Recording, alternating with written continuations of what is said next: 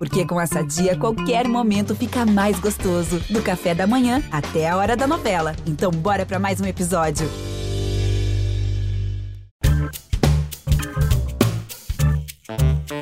Olá, eu sou Edmilson Ávila e este é o um novo episódio do podcast que desenrola o Rio para você.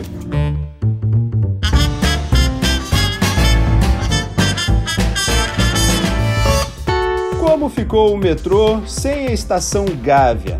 Desde 2015, o trecho está abandonado, esperando recursos para a conclusão.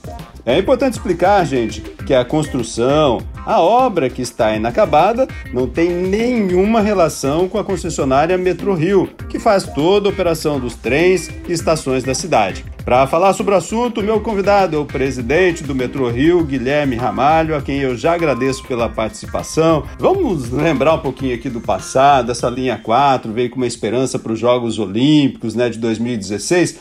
Como é que ela começou e como é que ela ficou? Acho que o Rio de Janeiro tem um desafio aí nas últimas décadas de tentar sempre expandir o seu metrô. Acho que sistemas metroviários é, significam é, cidades que permitem uma melhor locomoção dos seus cidadãos, permitem, atraem empregos, as empresas podem vir para cá. Então acredito que quanto maior o sistema metroviário de uma cidade, de uma metrópole como Rio de Janeiro, é melhor o resultado para toda a coletividade. A linha 4 tem uma história peculiar porque ela, ao longo do tempo, teve alterações aí no, no, planejamento do seu traçado, né? O que era originalmente uma linha autônoma, uma linha separada das outras linhas do sistema, acabou é, sendo, depois das, das, expansões, construído como uma, um prolongamento da linha 1. Então, a linha 1 antiga do metrô, que saía ali da estação da Tijuca, né, da estação Uruguai, e terminava em General Osório, foi prolongada por Ipanema, pelo Leblon, passou por São Conrado, chegou à Barra da Tijuca, com a projeção também de ter uma perna saindo para Gávea, que é um, um, o início de, de novas possibilidades de expansão porque esse trecho é, que sairia ali pela Gávea permitiria a expansão potencialmente depois por cima da lagoa ou até juntando, fechando o anel na Tijuca. Acho que aí há uma série de possibilidades de expansão futura. É por ali que ia crescer o metrô, né? É, são os planos de expansão. E aí é importante sempre, até você falou corretamente na abertura, né? Nós somos a concessionária que faz a operação do sistema, mas a, a expansão, o planejamento, a definição das novas estações e as obras são de responsabilidade do governo do estado, que é o dono de todo todo esse sistema e desse serviço é que nós tentamos operar sempre com a melhor qualidade possível. Essa linha, como é que ela começou e depois como ela foi se desenvolvendo aí, como eu estou falando aqui de passageiros, teve uma adesão grande, não? Como é que foi isso ao longo desse tempo? Esse é um tema sempre é muito relevante, porque a linha 4 ela tem, com relação ao que foi planejado na época da sua construção, uma queda muito significativa, uma frustração muito grande de passageiros. Estou falando de números aqui pré-pandemia, né? Previa-se que a linha 4 carregasse mais de 400 mil pessoas por dia e a gente antes da pandemia estava na casa de 200 mil pessoas por dia. Hoje, com os impactos impactos da pandemia, a gente não voltou nem a 100. Estamos na casa aí de 90, 80 mil pessoas por dia no máximo. Mas falando, tirando os efeitos da pandemia, eu acho que o exemplo da linha 4 é um exemplo bom. A transporta 200 mil pessoas por dia. É um resultado, é um quantitativo expressivo de, de pessoas. E a linha 4 acho que mudou e começou a mudar de forma muito importante essa integração da Barra, de São Conrado, com, com Zona Sul, com o centro da cidade, com, com Zona Norte. É, então ela desempenha e certamente tem um papel muito relevante. Agora, essa frustração enorme de demanda, né, vista do projeto para a prática, ela se deve a um problema que é recorrente no sistema de transporte do Rio de Janeiro, que é a falta de planejamento e falta de integração entre os diferentes modais de transporte. A linha 4, por exemplo, Edmilson, quando foi planejada lá na primeira década desse século, ela é, considerava que haveria uma integração com os ônibus, então os ônibus da Barra da Tijuca e adjacências alimentariam o metrô para levar os passageiros para o centro da cidade. Além disso, não havia duplicação, por exemplo, do viaduto ali no Joá. Então, entre o planejamento da estação e a sua conclusão, foram tomadas medidas que, na verdade, retiraram passageiros projetados. Acabou incentivando o automóvel de novo. Exatamente. Você incentiva o transporte individual, você promove uma competição que não é sadia entre os meios de transporte, porque acaba aumentando o custo geral da prestação do serviço. Então, assim, acho que a linha 4 ela é um exemplo de que não basta obra obra, você tem que ter gestão, tem que ter planejamento, tem que ter política pública adequada para valorizar aquele investimento público tão relevante. E acredito que a pandemia vem só reforçar esse ponto. Nós vamos precisar refundar o sistema de transporte do Rio de Janeiro, de transporte público, com muito mais integração, com mais inteligência, repensando as maneiras de subsídio desse sistema, porque não dá para o sistema ser custeado único e exclusivamente pelos passageiros. No mundo inteiro, o que acontece é você tem outras formas, né? Fontes de subsídio que vêm do transporte individual, que vêm às vezes dos empregadores, que vêm de outras formas de tributação sobre combustível, porque os ganhos do transporte público, eles ultrapassam muito o benefício apenas daqueles que utilizam, né? Tem externalidades positivas do ponto de vista ambiental, do ponto de vista de redução de carro na rua, ruído, organização da cidade, enfim. Acho que a linha 4 é um grande exemplo e a pandemia vem reforçar. Precisamos rediscutir o transporte coletivo em todas as grandes cidades, mas especialmente no Rio de Janeiro.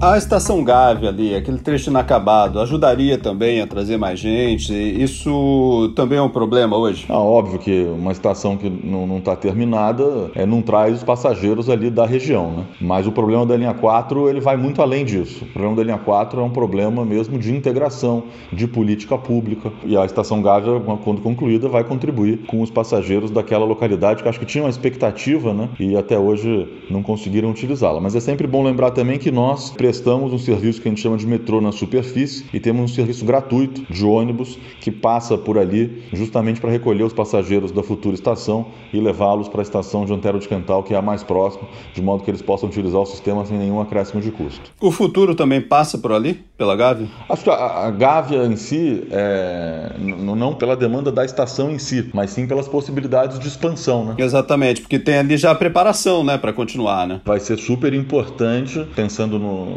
na rede metroviária completa do Rio de Janeiro, você ter outras alternativas de acesso da Zona Oeste para o centro, ou ter uma ligação ali com a Tijuca, fechando o anel né, é, da linha 1. Então, sem dúvida, aquele ali é um ponto de bifurcação, é um ponto de distribuição relevante para futuras expansões do sistema.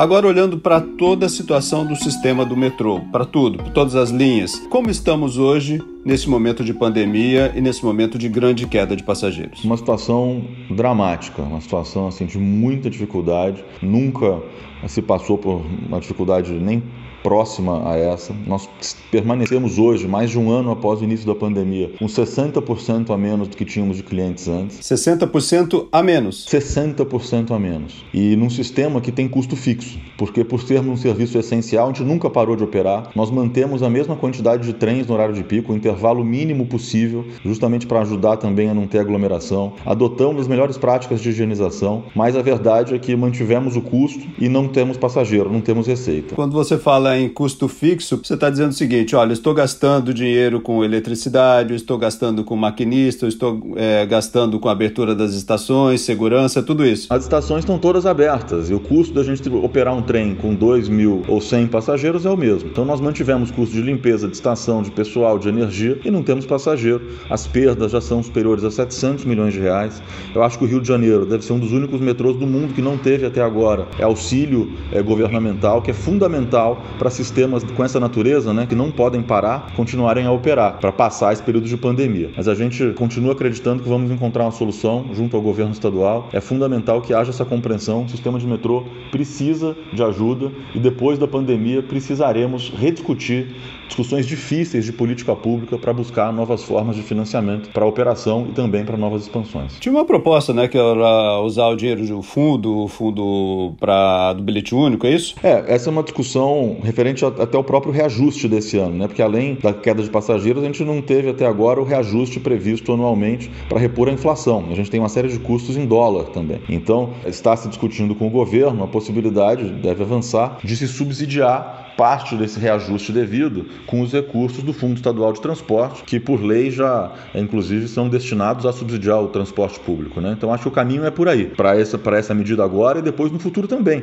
Porque o que todo mundo quer é um transporte público que seja bastante utilizado, num preço acessível, numa qualidade correta. Isso faz um bem para toda a cidade, faz um bem enorme para atrair, como eu falei no começo, é, empregos, para fazer que o Rio de Janeiro volte a crescer. E nós somos sócios do Rio de Janeiro. O sucesso do Rio é também o sucesso do seu metrô já que você falou do reajuste, vamos lembrar que vocês tiveram autorização para o reajuste, mas daí não foi. Como ficou essa situação? Justamente, assim, o reajuste foi aprovado já, né, desde o dia 2 de abril, mas em função de estarmos em conversas com o governo do estado, né, para buscar é, uma medida que repasse um valor menor para os usuários, sem haver a, a perda de receita da concessionária, isso foi postergado por 30 dias e deve começar a vigorar a partir do dia 2 de maio. É, espero que num valor que possa ser menor para o cidadão, justamente por haver essa complementação da passagem por parte do governo estadual, uma política já de subsídio que eu acredito que é muito favorável para toda a coletividade. Isso quer dizer que o valor autorizado de 6,30, mas vocês estão discutindo o valor menor para a população e o restante o governo bancaria, é isso? Exatamente, é o que está em discussão no momento.